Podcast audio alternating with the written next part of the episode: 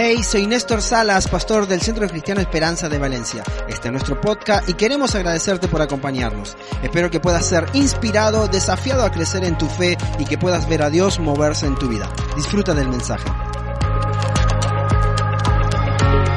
Aprovechar este domingo para poder celebrar tu vida como papá. Pero no solamente celebrar tu vida como papá, sino todos los que estamos aquí, que no somos papás, ah, eh, pero que todos somos hijos, por lo tanto hemos tenido un papá. ¿Ok? Todos hemos tenido un papá, no importa cuál sea tu realidad de vida y ahora quiero que veamos un poquito más acerca de esto, pero todos hemos tenido un papá y, yo quisiera hacerte una pregunta en este día tan importante. Quiero que puedas meterte en este tiempo conmigo y pensar en esto, ¿no? ¿Qué es lo primero que se viene a tu cabeza cuando piensas en la palabra papá? Lo primero, lo primero, lo primero, que se te vino a la cabeza cuando pensaste en esta palabra papá, en la palabra papá. ¿Ok? No estoy hablando de tu papá, la palabra papá. ¿Qué es lo que primero que se te viene a la cabeza? A ver, alguno que me diga por ahí. Seguridad, protección, amor, superhéroe, alguien que me guía. Qué cortito nos hemos quedado. ¿Qué se te vino a la cabeza cuando pensaste? Si puedes decir la palabra, o sea, lo que pensaste, evidentemente, lo que... ¿Qué se te vino a la cabeza? ¿Alguno más? Ahora me dijeron todo, bueno, todo eso que me dijeron por ahí a la una. Ahora quiero que pienses en esto. ¿Qué se te viene a la cabeza cuando piensas en tu papá? Cuando piensas en aquel que ha sido parte de tu vida o que no ha sido parte de tu vida. Pero evidentemente tienes un padre. ¿Qué se te viene a la cabeza cuando piensas en tu padre? Lealtad. Ejemplo. ¿Cómo? Guía. Yo cuando pienso en papá, se viene una palabra que es esfuerzo, trabajo, determinación, compromiso, valentía. Se vienen muchas palabras o muchas cosas a la cabeza cuando pienso en mi papá. Cuando piensas en tu papá, ¿cuál es el prim la primera imagen que se te viene de un recuerdo con tu padre? Mira, yo te voy a decir cuál es la primera que se me viene a mí. Yo era muy pequeñito, más, uh, eh, no hace muchos años atrás, pero era pequeño. Y, y, en mi ciudad, en el pueblo donde yo crecí, venía un, parque de estos que se ponen en los diferentes lugares, ¿no? Que acá lo hemos visto a veces. Entonces yo era la primera vez que iba a ir a un parque de diversiones, jamás había ido y estaba súper contento. Y, la, bueno, en mi casa no era de eso que tuviéramos la economía como para ir a todos lados, etcétera. Pero mi papá hizo todo el esfuerzo para ese día llevarme a mí y a mi hermana a ese parque y yo estaba disfrutando. Tengo la foto, no aquí la tiene mi madre en su casa, uh, eh, una foto de que me subí a una lanchita, ok, de esas que hacen el carrusel, hacía una lanchita y, y, y me sacaron la foto ahí en la lanchita, no andando en el carrusel, una cara de felicidad, de contento y después un gusanito verde así que daba vueltas y no sé cuánto. O sea, yo tengo esa imagen de mi padre celebrando que yo estaba feliz por estar en ese lugar, ¿no? No eran muchas las veces que había tenido, la, más creo que la única vez que me recuerdo que me llevó a un parque así, ¿ok? Entonces se me viene esa imagen y otras tantas imágenes, pero no sé qué se te viene a ti. Ahora, quizás lo que tenga, o quizás, perdón, tú tengas tu papá presente hoy en día, esté vivo contigo, quizás no lo tenga, quizás no lo conociste. Quizás no conociste a tu padre. ¿Por qué? Porque quizás en el momento en que tú naciste, él se marchó, se fue, o quizás porque a los pocos años de vida que tú tenías, eh, él, falleció, porque él, eh, él, no estuvo más. No sé cuál será tu situación de vida. Quizás lo tengas, quizás no lo conociste, quizás uh, piensas que hubiera sido mejor nunca conocerlo. Dice, sí lo tengo, pero hubiera sido mejor quizás nunca conocerlo. No sé cuál es la realidad de papá, de familia que tú tienes. Lo que sí tengo claro es lo siguiente, que todo hijo necesita a su padre. Tengo eso claro y ahora lo vamos a ver porque, pero todo hijo necesita a su papá. Todo hijo. No importa cuál haya sido tu realidad, buena o mala, lo conociste o no lo conociste, hubieras deseado no conocerlo o estar lejos, pero si esto es real, todo hijo necesita a su padre. La ausencia del padre produce grandes daños colaterales en nuestra vida. Por eso el diablo se ha encargado y ha tratado a lo largo de estos años de romper la familia, de romper los matrimonios, de que no importa que no necesitas un papá, que entre dos mujeres está bien o dos hombres está bien, es perfecto. O sea, La figura paterna es sumamente importante y la ausencia del padre produce grandes, daños colaterales. Algunos jóvenes, algunas personas quizás ya lograron superar eso en su vida. Los problemas con su papá, perdieron a su papá, tuvieron problemas con sus padres y a lo largo de los años los superaron, los perdonaron, vivieron una vida diferente. Pero hay otros que hoy a los 10, 20, 30, 40, 50, 60, 70 años aún siguen viviendo esos daños que le causó la ausencia de un padre, porque fuimos creados para tener un padre. Fuimos creados para nacer y estar dentro de una familia según el diseño original de Dios. Una figura de mamá y una figura de papá. Evidentemente cada uno hemos vivido diferentes cosas a lo largo de nuestra vida. Ahora, para Dios es tan importante la figura paterna, esa relación padre-hijo. Para Dios es tan importante que Él termina el Antiguo Testamento, en esos, previo a comenzar el Nuevo Testamento, esos 400 años que se llama el periodo intertestamentario, donde hubo un silencio, donde hay muchas cosas que no se saben, etc. Termina la palabra, termina la Biblia con esto, fíjate, Malaquías 4:6. Él hará volver el corazón de los padres hacia los hijos y el corazón de los hijos hacia los padres. No sea que yo venga y hiera la tierra con maldición. Dios se toma muy en serio la relación que tienes como papá con tus hijos y se toma muy en serio la relación que tú tienes como hijo con tu padre. La relación padre e hijo es sumamente importante para Dios. Él termina esa parte del Antiguo Testamento diciendo qué importante es que se vuelvan los corazones de los padres con los hijos y los hijos con los padres, porque si no sucede eso tenemos problemas, que es lo que vemos hoy en nuestra sociedad. A Dios, Dios le da mucha importancia a todo esto. Es tan importante para Dios que tú puedas entender lo que es tener un padre, porque si tú entiendes y puedes tener una buena relación con tu padre y viviste un ejemplo de papá, fuiste inspirado a través de un padre, tú vas a ser un mejor padre aún. Ahora puede que no hayas tenido papá. Puede que tu papá esté, y cuando digo no hayas tenido, que quizás estuvo ausente, se fue, te dejó, te abandonó, o simplemente nunca lo conociste, o te apartaste o te alejaste de él. Y quizás comenzaste a vivir tu vida carente y ausente de una figura paterna. Yo quiero darte una buena noticia en esta mañana. ¿Te gustan las buenas noticias? ¿A quién no le gusta la buena noticia? En el tiempo en el que vivimos, cada buena noticia es espectacular. Yo quiero darte una buena noticia, que quizás aunque tú no hayas tenido un gran padre, el mejor padre, no conociste a tu padre, fue lo peor, lo que sea, hay algo que Dios nos dice, yo soy tu padre. Mira lo que dice Salmo 68, 5, dice, Padre de huérfanos y defensor de viudas ese es tu padre. Dios está diciendo, tú eres huérfano, no te preocupes. Yo soy tu padre. No tuviste a tu papá, fue mala la experiencia, no te preocupes, yo soy tu padre. Yo te voy a enseñar lo que es el verdadero amor de padre. Y todas esas características que tú dijiste hoy, quizás mientras estábamos en este lugar, que se te venían a la cabeza cuando pensabas en un papá. Dios está diciendo, yo soy tu padre, yo te voy a mostrar, te voy a modelar, te voy a dar una nueva, un nuevo modelo de cómo tú puedes ser papá. Porque yo soy tu padre. Porque si tú has estado huérfano, déjame decirte, tú no estabas huérfano, yo soy tu padre. Esa es una buena noticia. ¿Sabes por qué? Porque tú y, ya, yo ya no podemos hacer o poner la, la, excusa si no es que yo no tuve a mi padre, por eso soy así o porque no. Mira, Dios quiere ser tu padre. Él quiere modelarte una nueva vida de cómo se hace una, una, una, familia de acuerdo a los principios de Dios. No una familia que es todo guay, espectacular, sin problema. ¿Existe esa familia acá en la iglesia? No, no existe. ¿Tienes broncas en tu casa? Montones.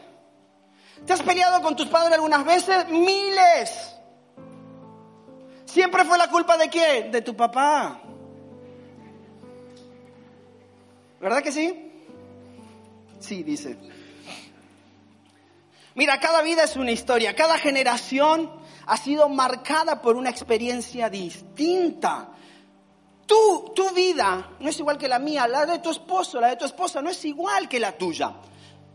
Cada vida ha sido marcada por una experiencia distinta, una historia que fue quizás positiva o negativa, depende del cristal con el que se mire, porque quizás para tu padre hizo lo mejor que pudo y tú dijiste, no fue el mejor papá del mundo. Cada vida fue marcada. Por eso esta sociedad en la que vivimos adolece en muchas cosas y en mucho sentido, pero sobre todo de la imagen paterna. Y evidentemente hablando de padres podríamos ahondar en un montón de cosas que hoy no nos dan el tiempo, pero todos tuvimos un padre. Todos hemos tenido un padre, aunque no hayas sido criado por tu padre. Todos tenemos un padre. Todos en este lugar tenemos un padre. Tú no naciste de... Apareció. Eddie, ahí. No, tienes un padre. Todos tenemos un papá en nuestra vida, pero esa, esa, esa esa vida que hemos vivido nos ha marcado quizás en nuestra vida y ha determinado, quizás tuviste un padre callado, un, padre al que tratabas de poder hablarle y tu papá decía, no, sal de acá que estoy ocupado y siempre en los negocios, o siempre en el trabajo, o siempre con el deporte, siempre con los amigos. Quizás tuviste un papá que fue tan introvertido como lo era el mío, que, que le costaba sacar conversación en algo y le costaba hablar. Quizás tuviste un padre que le costaba decirte te quiero, te amo, abrazarte, decirte, hijo, qué bueno que eres, estoy orgulloso de ti. Quizás tuviste ese padre. O quizás tuviste el otro padre que todo el tiempo era tan pesado que te daba beso y no sé cuánto. Y decía, ay papá, que están mis amigos. Pero eres mi bebé, sí, pero tengo 25.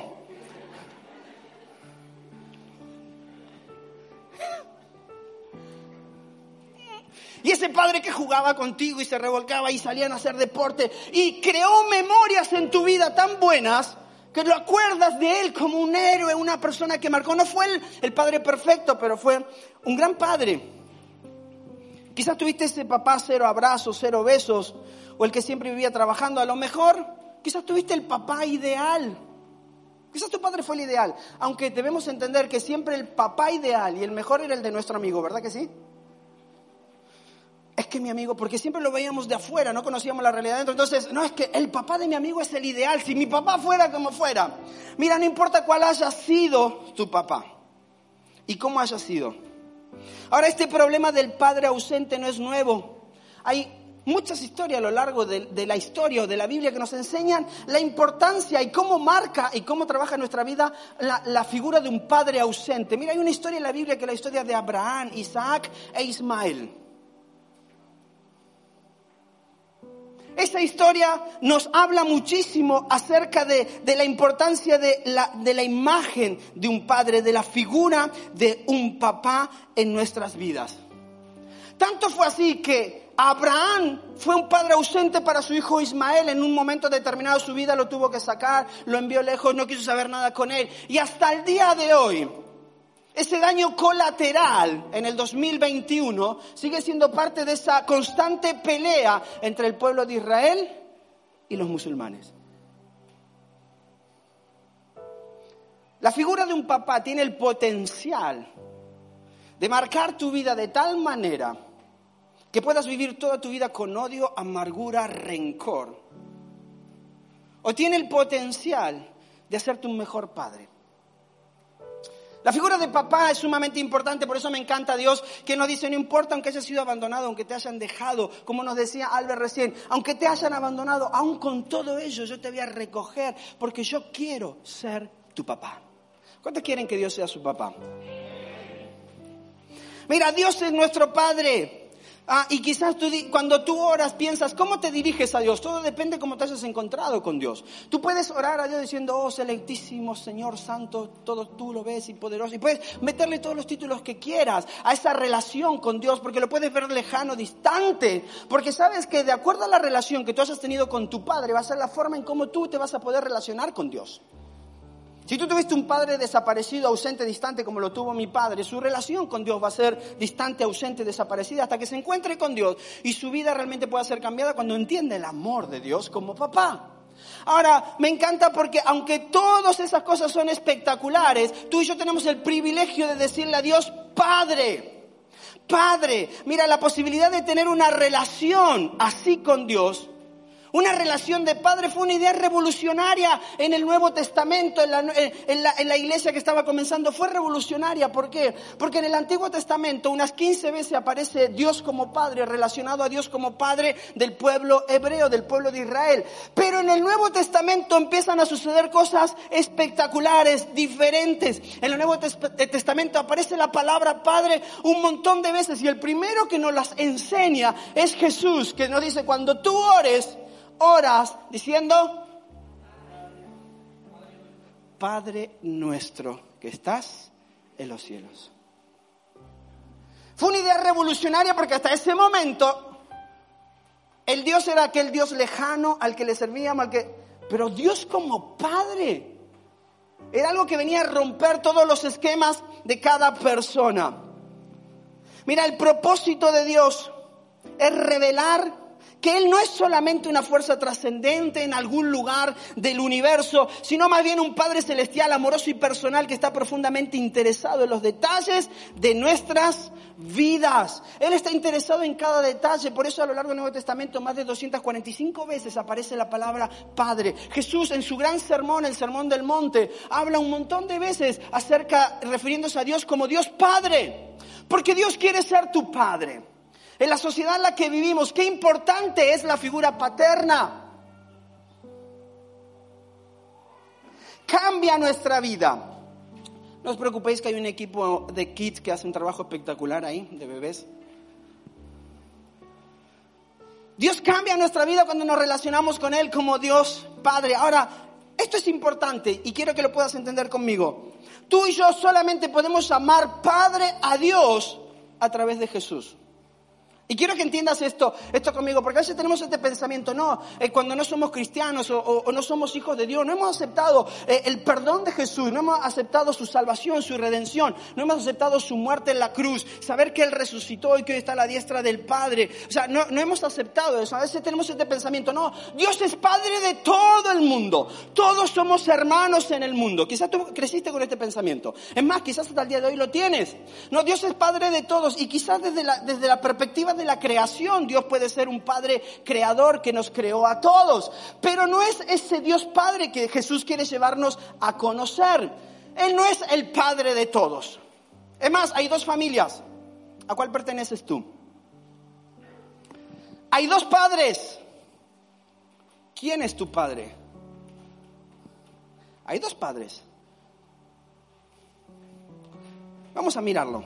Uno me está diciendo, pastor, ya se flipó, se fue. Mira, cuando la Biblia utiliza la palabra o el nombre de padre, lo utiliza para indicar una relación íntima y personal que definitivamente no se aplica a toda la humanidad. Y esto es algo que nosotros debemos entender. Cuando el Señor Jesús hablaba con sus discípulos acerca de este modelo de oración, le estaba diciendo, refiéranse a Dios como Padre nuestro, o sea, Dios es tu Padre. Ahora, una cosa importante, si tú te das cuenta, el primer atributo que aparece en esta oración dice, Padre nuestro que estás en los cielos, ¿qué dice después? Eso es lo que nos separa de Dios. Por lo tanto, Dios no es padre de todo el mundo. Él quiere ser tu padre, Él quiere ser mi padre, pero no es el padre de todo el mundo. Y acá es donde, acá es donde me gusta porque Jesús está diciendo en Juan 14, 6, dice, nadie viene al Padre si no es por mí. Nadie viene al Padre si no es por mí. El intento de acercarse al Padre prescindiendo del Hijo equivale a llamar mentiroso a Jesús. ¿Sabe por qué? Porque nadie va al Padre, nadie puede llamar a Dios Padre si no es por la relación que tiene con Jesús, que lo aceptó como su Salvador y Señor de su vida para conocer a Dios como padre. Mira, la, implicación que la palabra padre tiene es una relación, tiene que ver con ser parte de una familia. Cuando tú hablas de papá, hablas de una relación. Cuando tú hablas de papá, hablas de una familia, hablas de un cuidado, de una protección. Eso es lo importante. Cristo es la puerta para ingresar a esa familia, dice Gálatas 3:26. Todos sois hijos de Dios por la fe. ¿En quién? O sea, tú no puedes ser, ni yo puedo ser hijo de Dios si yo no creo en Jesús. Sea, no todos en el mundo somos hijos de Dios. Los que hemos creído en Jesús, en su sacrificio, en lo que Él hizo por nosotros, tenemos el privilegio de llamar a Dios nuestro Padre. Ahora, ¿quién es el otro Padre? ¿Quién es el otro Padre? Porque hay dos padres, tú puedes decir, tú decides quién quiere que te llame. Yo soy tu Padre. Aquel del lado oscuro o aquel que realmente es tu Padre. Pero hay dos padres. Y me encanta porque Jesús, hablando con los fariseos, mira, me encanta porque Jesús era siempre claro, directo y al grano, y, a los y les daba tres pepinos los, fariseos, ¿no? Y que siempre venían con sus cosas, etcétera, y sacaban la palabra y sabían un montón. Mira lo que hace Jesús hablando acerca de esto. Jesús anda más en este asunto y les dice a los fariseos, a los fariseos incrédulos, mi palabra no haya en Juan 8:37 en adelante. Mi palabra no haya cabida en vosotros. Yo hablo lo que he visto acerca del Padre y vosotros hacéis lo que habéis oído acerca de vuestro Padre. O sea, Jesús le está diciendo, yo hablo de lo que conozco de mi Padre y lo que he oído de Él y eso hago. Pero vosotros habláis acerca de lo que habéis oído acerca de vuestro Padre. O sea, hijo, tú lees mucho las escrituras, sabes un montón de la ley, conoces un montón de cosas, pero tu Padre no es el mío. Porque tú no crees en mí como Jesús, como Redentor, como el Mesías. Por lo tanto, tu Padre no es el mío. Y dice, ¿quién es el Padre? Me encanta porque Jesús en el mismo capítulo, versículo 45 adelante, le dice, vosotros sois de vuestro Padre el diablo. Jesús no tenía pelo. Vieron que a veces como que, ay no, ¿por qué le voy a decir? No se va a ofender si le digo algo tan fuerte. No, no. Se le dice, miren, yo soy hijo del Padre verdadero. Vosotros conocéis mucho la escritura, sabéis un montón, leéis un montón, y... pero vuestro padre no es mi padre, vuestro padre es el diablo. Es fuerte. Yo quiero que tú puedas y yo podamos en esta mañana traer claridad a nuestra vida de quién es nuestro Padre. Nuestro Padre puede ser Dios Padre, el que te da identidad, el que te da propósito, el que te da aceptación y el que te da valor, o puede ser el diablo. Hay dos papás. Yo te pregunto, ¿quién quieres que sea tu padre?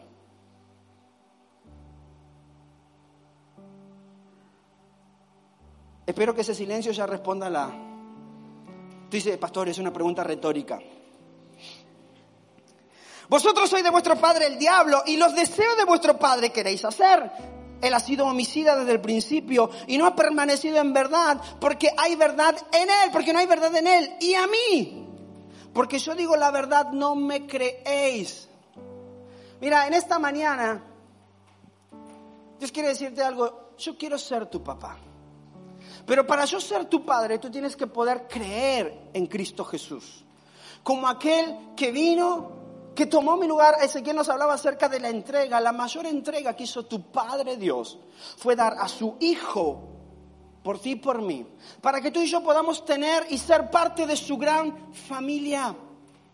Y Él quiere enseñarte y modelarte una nueva forma de paternidad. No importa lo que hayas vivido. Mi padre no tuvo un padre ejemplar, tuvo un padre ausente, un padre golpeador, un padre borracho, etc. Pero mi padre ha sido el mejor padre del mundo porque aprendió con Dios lo que es ser un verdadero padre, porque se rodeó de personas que le modelaron lo que es la verdadera paternidad. Aprendió a ser amoroso cuando no era amoroso, aprendió a hablar y a comunicarse cuando era introvertido, aprendió a decir te quiero y te amo cuando era algo que le costaba porque nunca lo recibió.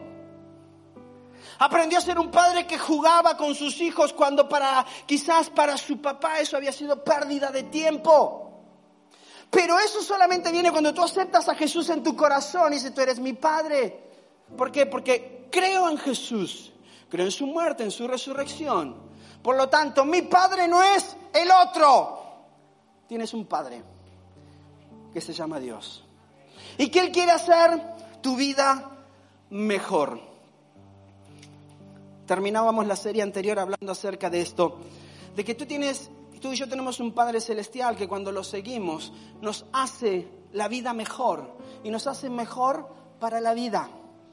Si tú logras seguir a tu Padre y dejarte amar, porque acá está también la diferencia, no solamente es saber que Dios te ama, es dejarte amar. ¿Vieron que hay algunos que cuando los vas a abrazar te ponen así? No, no, no abre los brazos y no, no, lo vas a abrazar y... Porque nunca recibieron un abrazo quizás. Porque nunca recibir una muestra de amor y de afecto. Pues Dios te quiere abrazar y quiere que tú lo abraces. Él quiere ser tu padre, incluso si no tuviste tu padre. Él dice, yo soy padre de aquellos que fueron huérfanos, que no lo tuvieron. Yo quiero modelarte una verdadera paternidad, una paternidad que te cuida, que te ama, que te protege. La Biblia dice, si tú no conoces al Hijo, no puedes conocer al Padre. En Juan 14, 6, necesitas conocer al Hijo. Dios es el Padre espiritual. Únicamente aquellos que aman a Jesús y confían en Él como Salvador pueden conocer a Dios como Padre. Los que aman a Jesús y lo aceptan en su corazón como Salvador. Él no es el Padre de todo el mundo, Él es tu Padre, porque tú decidiste creer en Él a través de su Hijo Jesús y ser parte de esa familia que Él te abrió las puertas. Y sabes que hay algo súper fuerte en la adopción. Tu hijo viene, tú decidiste tenerlo, hiciste lo que tenías que hacer, lo hiciste bien o lo hiciste mal, lo intentaste un montón de veces. Tuviste tu hijo. Pero adoptar es una decisión de coger a uno que no es de tu sangre, a uno que no era de tu familia, a uno que quizás no tiene nada que ver con tu cultura y le diste el privilegio de ser parte de tu familia.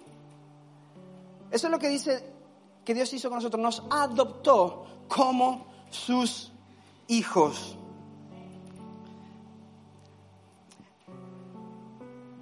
Por eso dijo Jesús en Juan 14, 9, el que me ha visto a mí ha visto al Padre. Ahora, ¿cómo reveló el Hijo a, su Padre? Mira, cuando Jesús está diciendo, yo, yo hago lo que, el, lo que vi hacer a mi Padre, mira qué importante es algunas palabras que quiero vosotros aquí. Modelo. Un padre que modela cómo es un verdadero padre. Jesús está, está, demostrando, le está diciendo, yo hago lo que vi hacer a mi padre. ¿Y qué es lo que él hizo? Él llamó a los niños a venir a él, los tomó en sus brazos, sanó a los, sanó a los enfermos, atendió a las necesidades de las personas. Hizo todas las cosas que haría su padre, porque su padre es un padre amoroso, un padre que se sabe entregar, un padre que sabe poner a sus hijos primero. Ese es el amor de un padre. Yo no sé cuál es tu realidad de vida, cuál es tu historia, cómo fue, pero yo te aseguro algo, que tú necesitas necesitas un papá. Y no te estoy hablando solamente a ti como papá, a todos los que estamos en esta sala. Tú y yo necesitamos un padre, porque esa ausencia de paternidad es lo que hace que hoy estemos viviendo la sociedad que vivamos. Padres ausentes, como lo fue Abraham con Ismael. Ahora es tiempo de dejar de poner excusas de por qué soy como soy y no llego a lo que sea. Porque hay algo importante, fíjate cómo Dios nos, nos muestra su aspecto de paternidad hacia nosotros. Primeramente, Él desea tener una relación íntima y personal contigo. Él no solamente es un juez, Él no solamente es un rey soberano, Él no solamente es santo, Él quiere ser tu papá, Él quiere tener una relación íntima y personal contigo. Él quiere comunicarse con cada uno de nosotros. Él dice, entra a tu cuarto, allí donde estés, ora, cierra la puerta, yo quiero escucharte. Quiero responder a tus oraciones. No solamente quiere tener una relación contigo, Él quiere poder escuchar lo que hay en tu corazón. Dios nos ama a cada uno de nosotros de manera incondicional. Ese es el amor de un verdadero papá. Y nuestro Padre Celestial suple todas nuestras necesidades.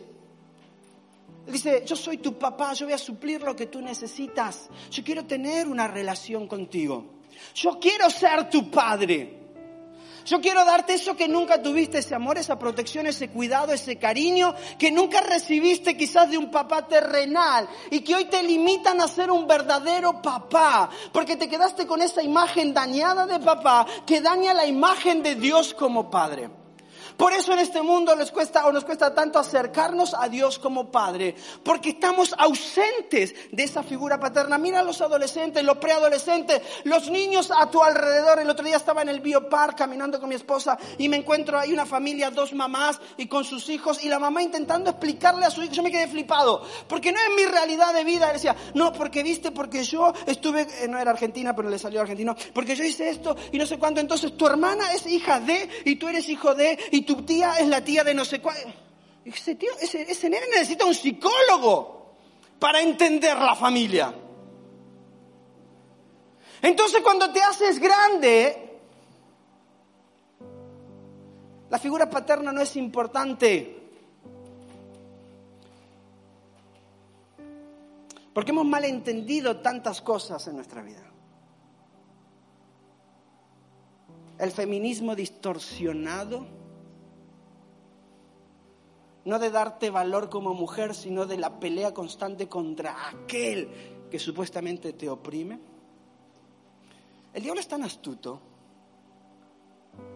Porque cuando el diablo sabe que si él logró robarte la figura paterna, él logró robarte años, quizás de buena relación con tu Dios Padre. Lo ves como un Dios distante, un Dios lejano, un Dios que te cuida, pero es hacia arriba. Y tú estás aquí y Dios dice, no, no, tú eres mi hijo. Yo te amo, yo te cuido, yo me intereso por ti. Yo quiero proveer todo lo que tú necesitas. Pero ¿sabes qué es lo importante también ah, de esto? Es que un padre verdadero disciplina a sus hijos. Un padre verdadero, pero ojo, hoy no toques a tu hijo. Porque no vaya a ser que, porque tú no tienes la autoridad sobre tu hijo, la tiene el gobierno, la tienen las autoridades, no la tienes tú. Tú no determinas qué le vas a decir o que no le pongas límites, déjalo que sean un desastre. Y si tú eres un hijo verdadero de Dios, Tú tienes que entender que la verdadera paternidad que viene de Dios viene una paternidad que pone límites, porque los límites dicen, yo te amo, te quiero, por lo tanto, si tú sales fuera de estos límites, hay consecuencia. Y esos límites vienen de acuerdo al amor. Dios hace eso contigo una y otra vez. Tú dices, si tú caminas de esta manera, te va a ir bien, pero si caminas de, de esta otra manera, te va a ir mal. Porque esos son los límites que Dios pone en nuestra vida. Mira, un Dios Padre nos guía para que hagamos lo correcto. Dios nunca nos, nos conduce en la dirección equivocada. Y nuestro Padre Celestial, Él nos promete que va a estar siempre con nosotros. Y quiero que escuches esta última parte. Un Padre Celestial, a diferencia de tu Padre, que no importa cómo haya sido la relación que hayas tenido con él, bueno o mala, tu Padre no, no va a estar siempre para ti. En algún momento tu padre va a faltar, no va a estar. Y si tenías una gran relación lo vas a sentir y, va a ser difícil. Y quizás si no tenías una buena relación no lo conociste va a ser algo insignificante. Pero Dios nuestro Padre Celestial, Él dice que a pesar de toda circunstancia, Él va a estar siempre para ti. Esta mañana Dios te dice, no importa cuál sea la historia de tu vida, no importa lo que sufriste, lo que pasaste, no importa si tuviste un papá ausente o presente, no importa si fue el mejor o el peor padre, no importa si lo conociste o no lo conociste o hubieras deseado nunca conocerlo. Hoy Dios dice, yo, yo quiero ser tu padre. Quiero ser tu padre para modelar en tu vida la verdadera paternidad. Quiero ser tu padre para que entienda lo que es realmente el dar tu vida por tus hijos. El poner todo tu amor en esa constante relación. De ese padre que quizás nunca te escuchó, pero hoy Dios te dice, yo escucho cada una de tus oraciones, sé las necesidades que tienes, aún antes que las diga, pero quiero que me las digas. Yo soy tu padre, que aquel que no importa que quizás tu padre y tu madre te hayan abandonado, yo te he adoptado, te he dado el privilegio de ser mi hijo. Y yo quiero que entiendas cuando hablo de yo ser tu padre, lo que es el verdadero amor. Porque la única forma de cambiar la historia de tu vida y de que tu vida cambie la historia de otros es cuando tú aceptas el perdón, el amor, la aceptación, el propósito de tu Dios Padre, que te hace mejor para que hagas mejor la vida de las siguientes generaciones. Y así como yo tuve un padre que no fue amado, que no fue abrazado, que tuvo un padre alcohólico, que fue maltratado, que vivió en las calles desde muy pequeño, un día se encontró con Dios y su vida cambió totalmente. Y mi vida hoy, a 2021, con 41 años de edad, es totalmente diferente por un hombre valiente que se atrevió a ponerse en pie, dejar de culpar a su padre, agarrar aquello que Dios le estaba ofreciendo, que es el verdadero amor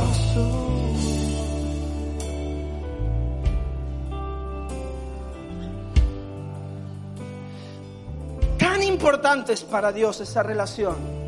Que Él termina el Antiguo Testamento diciendo, haré volver el corazón de los padres a los hijos y el de los hijos a sus padres. Déjame hablarte como hijo para terminar en esta mañana.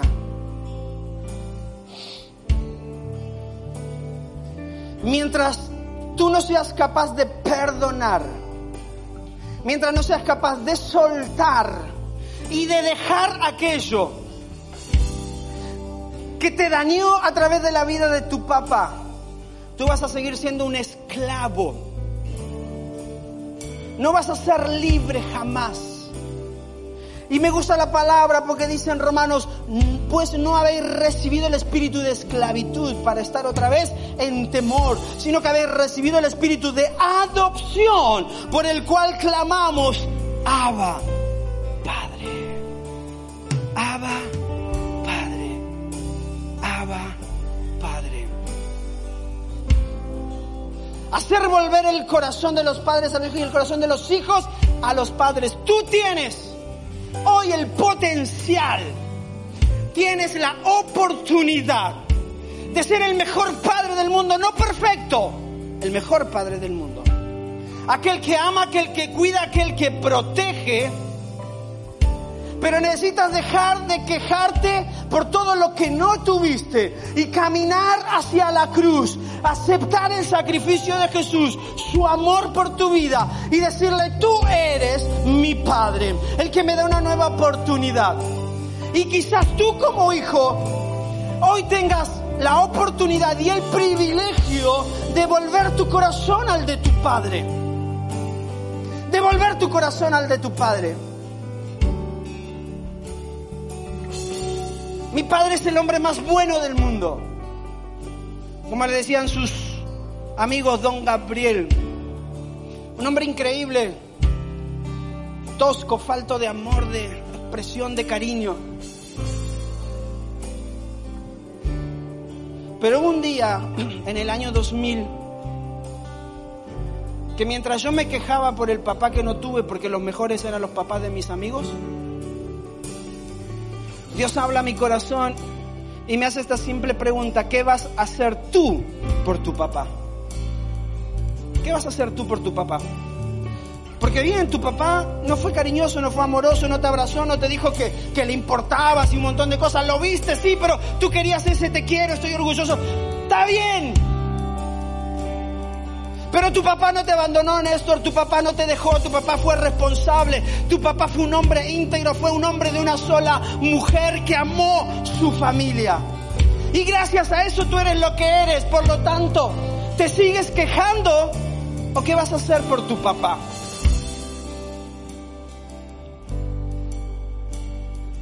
A miles de kilómetros de distancia cojo el teléfono, llamo a mi casa, hablo con mi papá y lo único que le dije a mi papá fue lo siguiente, papá, solo quiero que sepas que te amo, que te quiero. Gracias por haber construido en mí el tipo de hombre que soy hoy.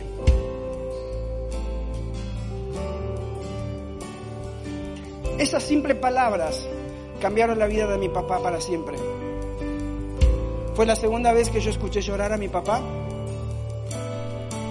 Fue la primera vez que yo escuché a mi papá a través del teléfono decirme, hijo, yo también te quiero. Yo también te amo. Perdón por no habértelo dicho otras veces, pero yo también te quiero.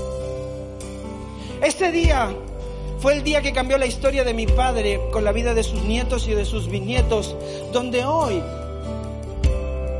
él tiene la capacidad de sentarse con cada uno de ellos y decirle, te quiero, te amo, eres lo mejor. Porque cuando tú entiendes que Dios es tu Padre, tú y yo no tenemos excusas. No tenemos excusas. Papá que estás en esta mañana acá, Dios te ha dado el privilegio, la oportunidad de ser un gran padre. Solo lo vas a poder hacer si conoces a tu verdadero Padre que es Dios. Quizás no sabes ser un buen padre, rodéate de padres que son espectaculares. Esta iglesia está llena de papás que son increíbles, que están aprendiendo, que saben amar, que saben trabajar, que saben poner prioridad, que son fieles a sus esposas, que son unos papás espectaculares. Rodéate de una comunidad que te inyecte fe para acercarte cada día más a Dios como padre y ser el mejor papá del mundo, imperfecto, pero el mejor padre que tus hijos pueden tener. Y si tú eres hijo, quizás hoy necesitas volver atrás un tiempo hacer una llamada, encontrarte con tu papá, tomar un café y decirle, papá, gracias, porque yo te amo. Porque aunque quizás no recibí de ti un montón de cosas que necesitaba, me encontré con Dios, quien es mi Padre, y me enseñó el verdadero amor. Y gracias a ello hoy puedo estar contigo aquí en este lugar. Mi papá no tuvo la oportunidad de hacer eso con su padre porque su padre se había muerto se lamentó mucho tiempo porque no podía, no tuvo la oportunidad de acercarse a su papá y decirle que lo perdonaba, que lo amaba y que lo quería. Pero tuvo que hacerlo para así decir, yo suelto, yo no soy esclavo, yo quiero vivir una vida libre. ¿Cuál va a ser el paso que des hoy? Mira, si tú eres papá, yo quiero que te pongas de pie en este lugar, en esta mañana. Gracias por escucharnos y ser parte de esta comunidad. Suscríbete a nuestro canal y comparte este mensaje con todos aquellos que lo necesitan. Si quieres más información, no dudes en buscarnos en nuestras redes sociales como CCE Valencia.